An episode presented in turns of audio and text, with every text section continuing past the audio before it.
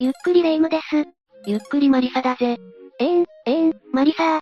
急にどうしたんだ私もっと身長が欲しい。こんな惨めな姿もう嫌よ。そんなことか。素材として生まれるべくして生まれた私たちには叶わぬ願いだな。だが、もし身長が高くなるならばどのくらい欲しいんだ ?600 センチくらい。かな。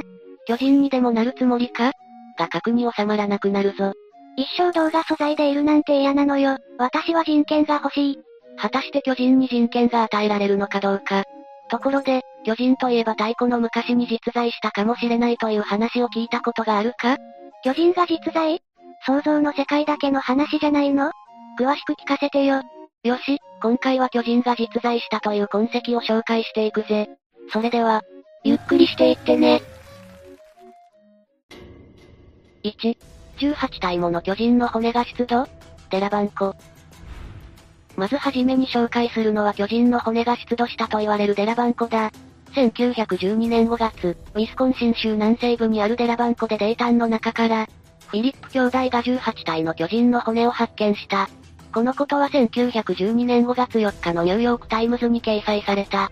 湖の泥沼から巨人の骨が見つかった信じがたいことだけれど新聞に載ったということは少しは確かな筋の情報なのかしらね。新聞に載ったことで当時は大きな話題になっただろうな。フィリップ兄弟によって発見されたこの骨は、未知の種族のものであるとされた。とても大きなその骨は人間に似た形をしていたが、頭蓋骨の眼下と呼ばれる眼球が入るくぼみの深さが人間のそれより深く、鼻は胸骨よりもかなり高く、顎の骨は猿のものに似ているという、人間と異なる特徴を持っていたという。極めつきはアメリカに住んでいるどの民族の頭蓋骨よりも頭の骨が大きかったことだな。明らかに人間ではない何かだと分かったわけね。このことだけでも十分驚くべきことなのだが、さらにすごいのがデラバンコのあるウィスコンシン州では、過去にも巨人の痕跡が発見されていることだ。実は、1912年5月にデラバンコで発見されたような巨人の痕跡は1851年から何度も発見され、報告され続けていた。巨人の骸骨が見つかったのはこれが初めてではなかったんだ。デラバン湖の件はどうやら誰かがいたずらででっち上げたとかではないようね。1891年、ウィスコンシン州マディソン近くのミルズ湖で、スミソニアン協会の科学者たちがいくつかの大きなピラミッド型の遺跡を発見した。このことは1891年の8月10日にニューヨークタイムズが報じている。記事によると遺跡が見つかったマディソンは、かつて人口20万以上が暮らす人口密集地であったようだ。遺跡の発掘を行った者たちは、高度な防御目的の建築物を発見し、これをアズタラン要塞と名付けた。約20年前から巨人の痕跡がたびたび見つかっていたなんて、発掘について記した当時のニューヨークタイムズの記述によるとウィスコンシン州の遺跡の他に、オハイオ州とインディアナ州にも有名な古墳があるが、それらはこの遺跡と比べると大きさや設計、建築技術でも比較にはならないそうだ。しかし、この遺跡は何のためのものなのか分かっておらず、用途については我々は想像するしかない、と記事にある。それだけ高い技術を用いて作られた遺跡だったってことね。巨大ってことは巨人のための施設だったこともあり得るんじゃない？何か中から見つかることはあったのかしら？それについては残念ながら記されていなかった。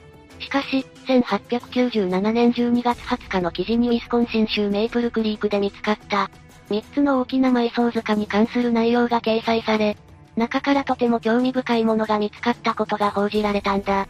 メイプルクリークで見つかった埋葬塚の一つから出てきたものは世間を驚かせることとなる。なんと塚の内部には巨大な人骨があり、人骨の頭から足までの長さは2.7メートルで、保存の状態は良かった。頭蓋骨は約17リットルの大きさのものがあった。そして骨の近くにはしっかりとした銅製の杖や遺品があった。2.7メートルはさすがに人間の大きさではないわね。アメリカでは、巨人のものと思われる巨大な頭蓋骨や骸骨は100年以上にわたって、中西部の州で頻繁に発見されているんだ。巨人の骨はミネソタ、アイオワ、イリノイ、オハイオ、ケンタッキー、ニューヨークの各州で見つかっている。今回発見されたメイプルクリークの埋葬塚はアメリカが開拓される以前、アメリカに存在したとされる謎の民族、マウンドビルダー族の塚に似ているそうだ。マウンドビルダー族というのは、紀元前3400年から16世紀にかけて、5000年以上もの歴史を持った民族であるとされ、この一件から巨人と何らかの関わりがあったとも考えられるよな。この5000年の歴史というのは古代エジプトの歴史よりも長い。アメリカにはそんなすごい歴史を持った謎の民族がいたかもしれないのね。もしかしたら巨人と暮らしていたのかも。だが、当然、巨人の存在は今日ではほとんど信じられていない。しかし、デラバンコで奇妙な遺跡が発見されているなど痕跡は多くあるのだ。このことについては、巨人の存在が隠されているからなのではないかという考えがある。ではその考えについて説明していこう。確かに疑わしい点が多かったけど、隠されているってどういうこと？もしかすると、巨人の痕跡を発見したスミソニアン協会が、隠蔽を行っているかもしれないんだ。隠蔽？そういえばピラミッド型の遺跡を調査していたのは、スミソニアン協会だったわよね。そうだ。スミソニアン協会は研究成果の博物館群として、スミソニアン博物館を運営しており、そこでは研究に関するものが展示されているのだが、そこで巨人に関する情報が何も展示されていないことがこの考えの根拠だ。博物館では巨人と何らかの関わりがあったとされる。マウンドビルダー族の骸骨は展示されている。しかし、展示されているのは普通サイズの骸骨だけで、そのために巨人の骸骨は隠されたのだという者たちが現れた。特に、スミソニアン協会はこれまで、巨人の骸骨に関する情報を隠し、巨人の骸骨が外部の目に触れないように不審していると非難されてきたようだ。本当なら一体何のために？謎は深まるばかりね。ネイティブアメリカン出身の作家であり、法律学者でもあるバインデロリアは、このことに関連して次のように述べている。今日の考古学や人類学は、想像力の扉をほとんど閉じており、昔の北米大陸には、独特な民族による偉大な文化という点で、特に見るべきものはないと考えている。19世紀にスミソニアン教会は、古代の墓地を侵害し、一方通行の扉のついた保管所を建設し、そこに数えきれないほどの骨を運び入れた。政府の関係者以外の者は、この扉と保管物に、事実上アクセスすることができなくなっている。この骨の中には、政府関係者は必要としない情報だとしても、太古の時代の解明に役立つような情報が、埋もれているかもしれないのに、政府関係者以外アクセスできないって完全な隠蔽じゃない、闇深いわね。しかも、これまで北米で発掘されてきた巨人の骨や骸骨、その研究資料の一部は、当時のアメリカ政府が設立したスミソニアン博物館がほとんど引き取ることで、世間の目から隠された。それ以降、北米全土から巨人の痕跡は消され、保管されていたはずの骨は廃棄されてしまったとしているんだ。何か公にしてはまずいことでもあったのかしら。きっと廃棄したと言っておいてまだどこかで保管しているんでしょうね。手がかりとなるようなものが全て隠されてしまっているから、研究者たちも手も足も出ない状態なんだ。いつか真実が明らかになることを願うぜ。2、かつて巨人が暮らしていた篠谷。お次に紹介するのは篠谷だ。篠谷は大部分がカリフォルニア州引用群、一部をネバダ州が占める広大な土地だ。この土地はデスバレー国立公園として管理されていて、篠谷はデスバレーとも呼ばれるな。総面積は1万3158平方キロメートルもあり、全米の国立公園の中で最大だ。1万3158平方キロメートルというと日本で4番目に大きい県。長野県と同じくらいの大きさだな。かなり広いのね。ところで、篠谷って変わった呼び名だけどなんでなの？その理由は篠谷においてかつて最高が主要な産業だったことが関係しているぜ。ゴールドラッシュの最中の1849年、カリフォルニア州にある金鉱地に向かっていた一行が、近道しようとしていたところこの谷に迷い込んでしまい、数週間さまよった末に数人が酷暑と水不足によって命を落とした。それからその呼び名がついたと言われている。過酷な環境なのね。まさに死の谷だわ。この死の谷には過酷な環境の他に特筆すべき点が他にもある。それは、恐ろしい高温と標高だ。2020年8月16日には気温54.4度を記録し、これは世界で2番目に高い気温になるという。暑すぎでしょ。40度でも死にそうになるのに50度台は聞いてないわよ。なぜこんなにも気温が高くなるのかというと、デスバレーの標高が大きく関わっている。実はデスバレーは世界で最も低い土地であり、その標高はなんと海抜マイナス86メートルだ。谷は狭く、空気の循環を妨げてしまい、また太陽光を吸収する植物が、ほとんど存在しないことが原因となっているな。こうした地形や砂漠という環境がこの高温を発生させているんだ。なんか想像もつかない世界ね。こんなところで住むのは絶対無理ね。そうだな。ところがだ、もしかするとこの土地で巨人が存在していたかもしれないと、考えられる痕跡が発見されたんだ。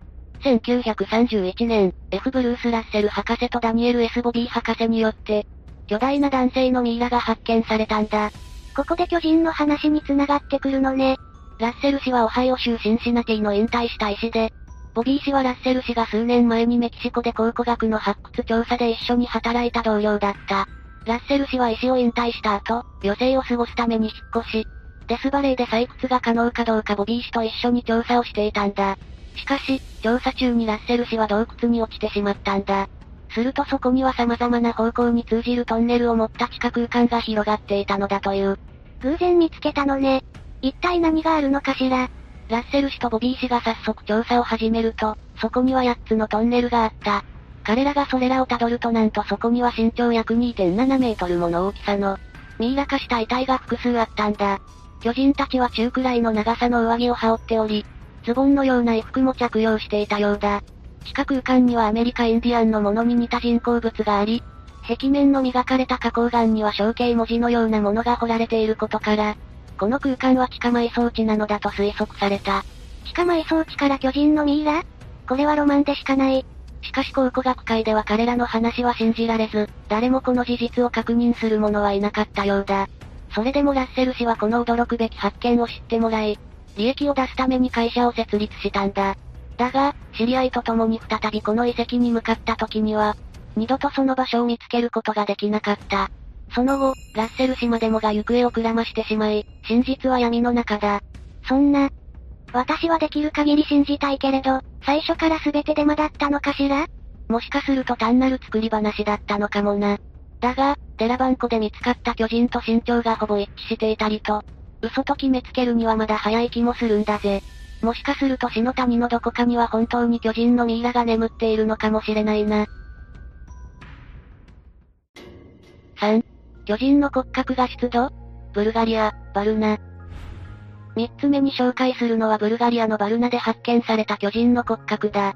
ブルガリアはヨーロッパの南東、地中海に面するバルカン半島に位置する国だ。バルナは国会の東岸に位置する地域で、現在は主要な観光名所となっているぞ。この地域は豊かな文化を持ち、その歴史は紀元前5000年に遡るんだ。バルナでは巨大な共同墓地の発掘作業中に世界最古の黄金の秘宝が発見されており、その秘宝は炭素年代測定によって6500年以上前に埋葬されたことが明らかになったんだ。すごい歴史を持つ地域なのね。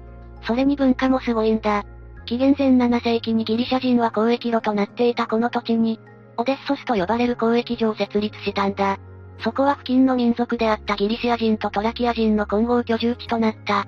古代都市オデッソスはその後別の民族に支配されることを繰り返し、発展を続けていった。そしてローマの都市となったオデッソスは東京ドーム10個分ほどの広さだったようだ。2世紀後半には公衆浴場テルマエが建てられ、現在ブルガリアで一番大きなローマ時代の遺跡となっている。温泉まであるの？旅の疲れを癒してくれそうね。このように歴史のある遺跡なんだが、そこから興味深いものが発掘されたんだ。この遺跡を発掘調査していたところ、古代都市の城壁の遺跡の近くに巨大な骨格が、地面に埋まった状態で見つかったんだ。巨大なその人間のような形をしたその骸骨は、推定の結果5世紀頃に死亡したものだとされた。発掘調査を行っていたチームの一人であるバレリオトフは、地元のニュースウェブサイトの取材に対し、骨のサイズは印象的で、非常に背の高い人間のものであると答えている。しかし、出土した骸骨のサイズについては正確な詳細を発表することを拒否しており、大きさが不明である。なんで情報を隠すのかしら全くもって不可解ね。公開した方が研究がはかどりそうなのにな。しかし、分かっている情報も少しはある。この大きな遺体は、古代城壁の遺跡の近くで発見されていることから、この辺りで仕事中に亡くなったか城壁の付近で開催された式典中に、死亡した可能性が示唆されるとヨトフ氏は発言している。え、都市の中で死んだ人をそのままほったらかしにするかしら？仕事中とかに死んだまま放置なわけ？いや、どうやら放置していたわけではないようだ。続きを聞いてくれ。この遺体はきちんと埋葬されたものかもしれないんだ。ニュースウェブサイトの記事によると遺体は腰に手を置き、頭を東に、足を西にきっちりと向けられた状態だったということだ。そういうことだったのね。それにしても不思議なものが出てきたわね。今の段階ではこの骨が一体何なのか想像することしかできない。しかしこの骨について多くのことがわかり、本物だと証明されれば、考古学に大きな影響を与えるものだ。実はブルガリアを含む東欧でこのような明らかに大きな遺体が見つかったのは、これだけではないんだ。2012年の夏には考古学者がルーマニア、サプマーレ県のカレイという町の近くで、同じような発見をしている。ここで発見されたのは兵士の骨格だとされ、紀元前1600年のものであるそうだ。その兵士は身長が2メートルを超えていて、その時代の人々の身長は約1.5メートルほどだったと推測されることから、巨人兵士を意味するゴリアテの名で呼ばれている。彼は探検と共に埋葬されていたという。こっちはすごく大きい巨人という感じがしないけど、当時の人からしたら巨人そのものだったのかもしれないわね。特段大きいというわけではないけどこのような遺体が出土すること自体、立派なミステリーなんだぜ。このように複数の巨人の痕跡と見られるものは見つかっているみたいなんだが、どうやら情報がどれも少なくてな。信憑性は今一つというところだ。どこの機関や政府も少しの情報しか発表していないから隠しているのかもしれないな。何か隠さなくてはいけないまずいことでもあるんでしょうかね。ますます気になっちゃうわ。いつかもっと詳しいことが明らかになるのを願うばかりだぜ。4. 確かに残る巨人の息遣い。世界中にある巨大な足跡。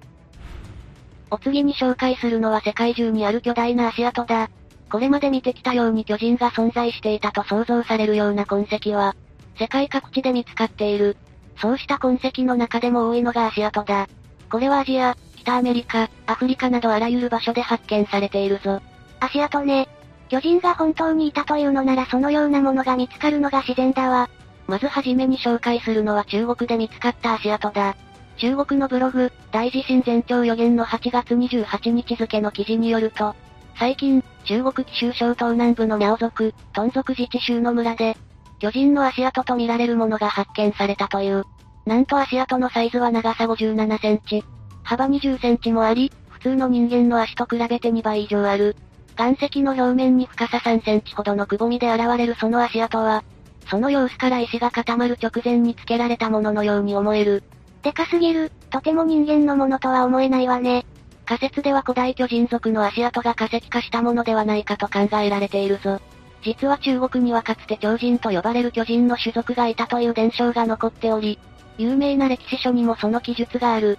山菜杖や仙外鏡などの記録によれば、彼らの身長は9から12メートルにも達し、動きはとても速かったようだ。これは興味深い。伝承が残されているってことは実際に存在していた可能性も考えられるわね。興味を引く足跡はこれだけではないぞ。南アフリカでは中国のものよりももっと大きな足跡が見つかっている。その大きさはなんと120センチだ。その存在が広く知られることとなったのは、南アフリカの作家、マイケル・デリンジャー氏が YouTube 上にある動画をアップした時からだ。彼は南アフリカにある巨人の足跡をもっと多くの人に知ってもらいたい。とその動画をアップしたそうだ。120センチのその足跡はかなりはっきりとしていて、足の指が5本あるのが確認でき、かかともくっきりしている。その足の大きさから推定される巨人の身長はなんと約7.5メートル。その足跡はつま先の先端部分が盛り上がっており、これは足跡がぬかるみに足を入れ、持ち上げた時にできたという証拠だという。かなり綺麗な足跡のようね。調査はどのくらい進んでいるの？決定的な情報は得られていないが、何度か調査は行われているみたいだぞ。足跡が付けられていた岩を地質学者が調べたところ、それは2億年から30億年前に形成されたと推定される花崗岩だと分かったんだ。2億から30億年って途方もない昔ね。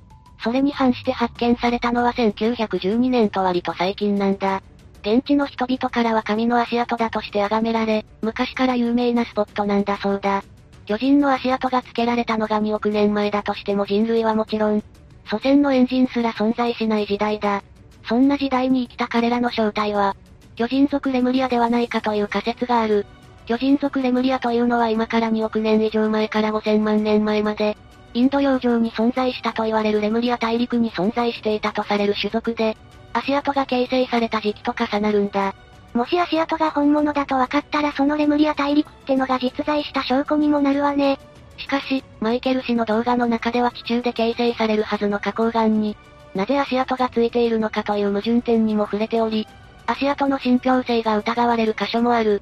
彼はそれについては謎としながらも、足跡が誰も寄りつかない僻地にあることから、誰かが彫刻したのではないかという批判を否定している。また、彼によると、だ。過去には足跡の調査のために科学者が何人か訪れたといい、彼らは皆この足跡は人為的に作られたものではなく本物の足跡だと言ったそう。私は科学者たちの意見に同意するわ。科学者たちの意見のほか、動画に登場するクラウス・ドナ氏も、信憑性に関わる発言をしているぞ。彼は遺跡調査をしている人物で、南米エクアドルで巨人の骨を発見した経験を持つんだ。彼が発見した巨人の骨は身長7.5メートルであり、なんと今回の足跡から推定される身長と一致しているんだ。明らかなつながりが見られるわね。巨人とレムリア大陸の存在証明、お待ちしております。お次はインドの足跡だ。インドのバンガロール付近でも硬い岩にくっきりと残る大きな足跡が発見されている。その大きさは写真で見ると通常の人間の4倍くらいだ。この足跡はインドの女子島ハーバー新たに登場する英雄の名にちなんで、ビーマの大足跡と呼ばれている。南アフリカのものと同じくこっちも紙に関連させているわね。この足跡と関連があるかは定かではないが、近年インドの奥地で謎の巨人の目撃情報が相次ぎ、本格的な調査が行われることがあった。2007年、インド北東部のジャングル奥地をケムクジャラの巨人がうろついているという、目撃情報が複数寄せられた。巨人が目撃されているのはバングラデシュとブータンの国境に近い、メガラヤ州のガロ丘陵地帯だ。地元住民は現地語でジャングル男と名付けた。ケムクジャラってちょっと怖いわね。獣の巨人かしら。目撃情報の多さから、地域の行政官が巨大生物の調査を開始すると宣言するまでの事態となった。地元で農業を営むゴーレンさんは最近その巨人の一家を見たと話す。彼によると大人2体とそれより小さい子供のようなものが2体で、体はケムクジャラでたくましかったという。そしてかなりの恐怖を感じたそうだ。このような目撃情報は急増する以前からもたびたび寄せられてきており、地元の旅行協会が生物の存在を確認するために調査を行っていた。その調査によると足跡を確認する機会があったようで、いくらかの情報が得られていたみたいだ。やるじゃない。何が分かったのかしら。同協会は足跡を写真に収めており、その大きさは33から38センチ。動物学科教授のマラク氏はゴリラや他の未確認動物はこの地に住んでいる痕跡がないことから、これは新たな未確認動物のものであることを示唆しているぞ。地元住民の中には自分から巨人の姿を一目見ようと調査に向かう人もいるみたいだから、これから色々と分かっていくのかもしれないな。続報をお待ちしております。ということで今回は巨人実在の痕跡を4つ紹介したぜ。世界中にこんなにもたくさんの痕跡が残っているなんて、もう巨人が実在したとしか考えられないわよ。これだけあると信じたくなるのも無理はないよな。でももしかしたらほとんどはデマだという可能性もある。それでもこれだけあるとどれかは本物なんじゃないかって思ってしまうな。存在してるに決まってるでしょ。なんだかロマンに浸っていたら、私がこんな饅頭みたいな体をしていることなんてどうでもよくなってきちゃった。私は動画素材としての責務をこれからも全うしていくわ。お、おう。やる気になってくれてよかったぜ。というわけで、今日の動画はここまで。動画が面白かったら、高評価とチャンネル登録よろしくお願いします。最後までご視聴いただきありがとうございました。